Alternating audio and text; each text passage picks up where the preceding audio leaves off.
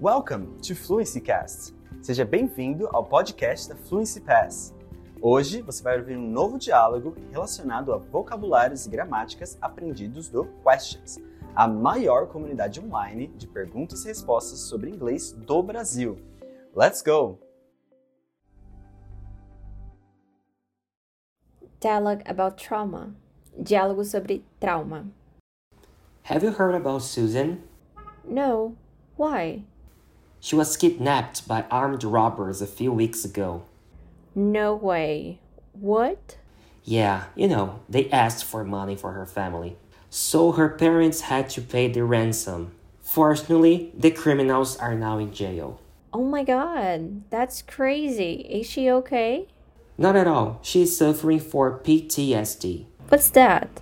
post traumatic stress syndrome. It must be really hard to deal with a trauma like that.